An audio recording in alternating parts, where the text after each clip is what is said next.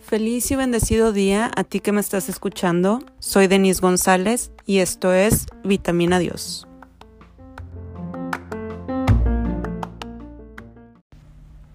¿Alguna vez has pensado que todo sería más fácil si tuviéramos un instructivo para la vida? Así como cuando compras un mueble y te dicen paso a paso cómo armarlo. A mí me ha pasado muchas veces, especialmente en los momentos que me encuentro en un problema, ya sea laboral o personal, y no sé qué solución darle. Momentos en los que necesito tomar una decisión sin importar el nivel de importancia de la decisión que tengo que tomar y no sé qué es lo mejor para mí. Momentos en los que simplemente estoy triste por algún motivo desconocido y se me cierra el mundo y no sé a quién o qué acudir para salir de ese hoyo. También existen los momentos en los que me cuestiono si estoy haciendo las cosas bien, si estoy llevando una vida recta, una vida agradable ante los ojos de Dios. En el capítulo anterior comenté que lo único que Dios quiere es nuestra felicidad. También comenté que nos dio la guía para llevar una vida plena y llena de gozo. En ese entonces me refería a los diez mandamientos. Pero en la Biblia encontramos algo más que los diez mandamientos que nos pueden llevar a esa vida de la que estoy hablando. ¿Dónde encontramos esa guía? En Colosenses 3, 12 a 17. Esta cita, como muchas otras, me dejó con una sonrisa en la cara y en el corazón pues fue la respuesta a uno de los enigmas más grandes. ¿Qué hago? ¿Cómo sigo? Es por eso que decidí compartirla en este espacio. ¿Listo para descubrir la guía para una vida plena? Empezamos. Preparémonos para vivir este momento de la mejor manera. Vamos a relajarnos, a ponernos en una posición recta, cerrar nuestros ojos, respirar profundo por la nariz y exhalar lentamente por la boca. De ser necesario, ponle pausa al episodio en este momento para que te concentres y encuentres esa conexión con Dios. Y ya que estés en sintonía con Él, abre tus ojos lentamente y continúa escuchando este episodio.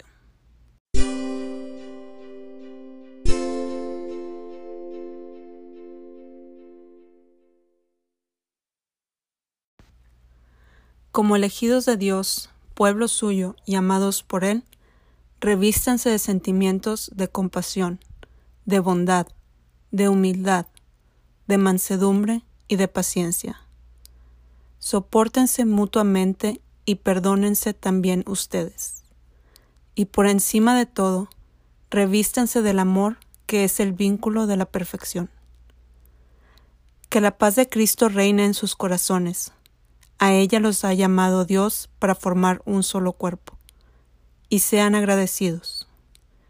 Que la palabra de Cristo habite en ustedes con toda su riqueza. Enséñense y exhórtense unos a otros con toda sabiduría, y canten a Dios salmos, himnos y cánticos inspirados con un corazón agradecido. Y todo cuanto hagan o digan, háganlo en el nombre de Jesús, el Señor dando gracias a Dios Padre por medio de él. Realmente trataré de ser breve, a pesar de la profundidad de las palabras de Pablo, autor de esta carta. Para empezar, nos hizo un recordatorio muy importante. Somos elegidos de Dios, pueblo suyo y amados por Él. Esto es algo que necesitamos recordar siempre, y con qué facilidad lo podemos pasar por alto u olvidar. Volvemos a lo que comentaba en el episodio anterior. Por el hecho de ser terrenales, nuestro enfoque suelen ser cosas de la tierra la mayor parte del tiempo. Por eso la importancia de tomar tiempo durante el día para mantener y hacer crecer nuestra relación con Dios. Al fortalecer nuestra relación con Él, las cosas de la tierra toman su lugar y nosotros estamos mejor capacitados para llevarlas.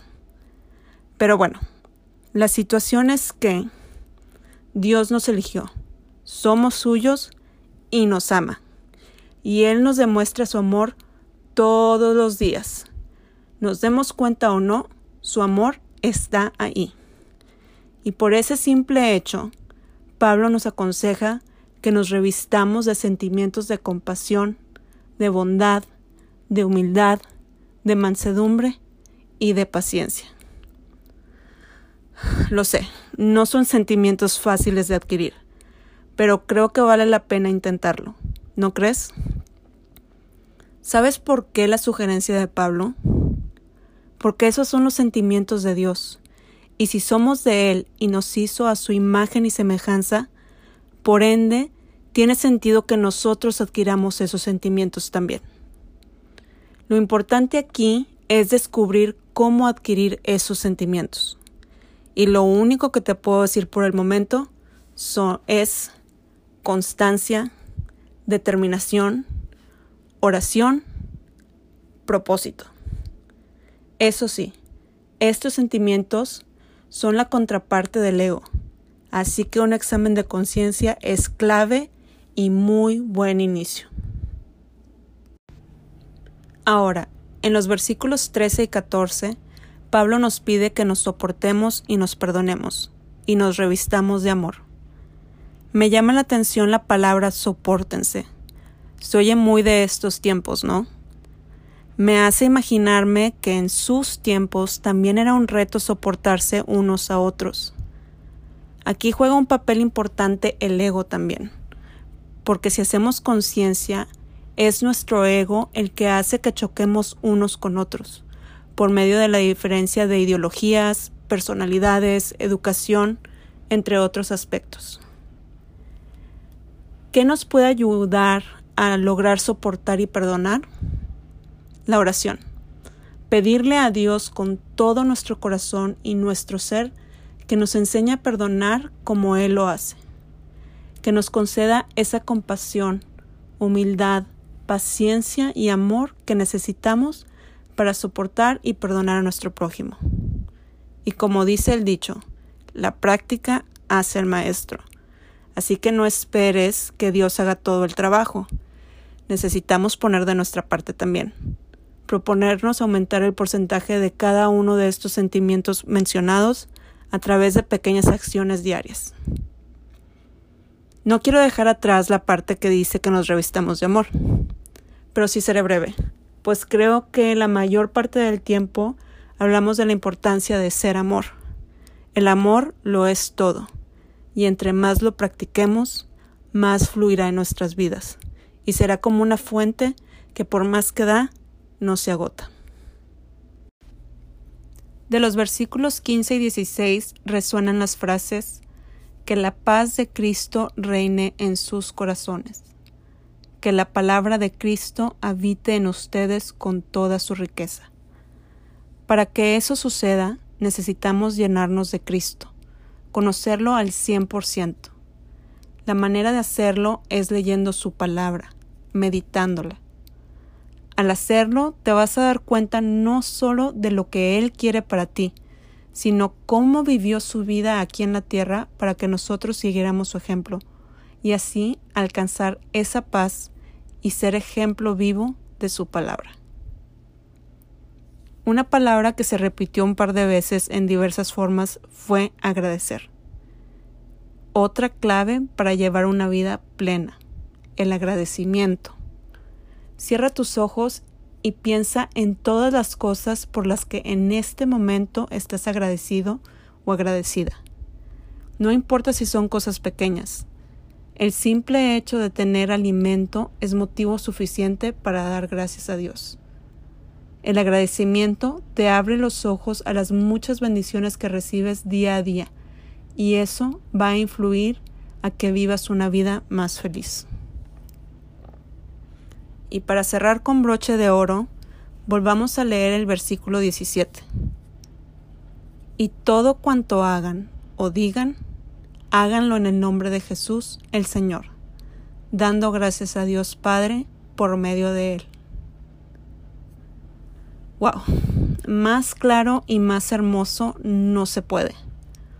Todo cuanto hagan o digan, háganlo en el nombre de Jesús. ¿Alguna vez lo has intentado? Cuando estás a punto de hacer algo que es importante para ti y que quieres que salga bien y dices, nombre sea de Dios, o a lo mejor un Jesús, en ti confío, o simplemente te persinas. Y a esta actividad le pones todo tu amor y todo tu ser. Imagínate si siempre hiciéramos eso, todo lo que digamos y hagamos sería perfecto, ya que Dios pondría los medios para que así sea. Te invito a que tomes un momento durante el día o la semana y leas de nuevo esta cita. Colosenses 3, 12 al 17. Léela lentamente y medítala.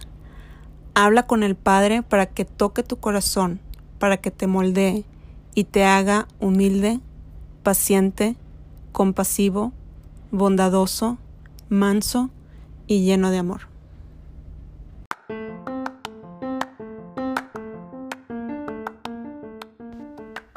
Y así concluimos este episodio de Vitamina Dios. Muchísimas gracias por escucharme.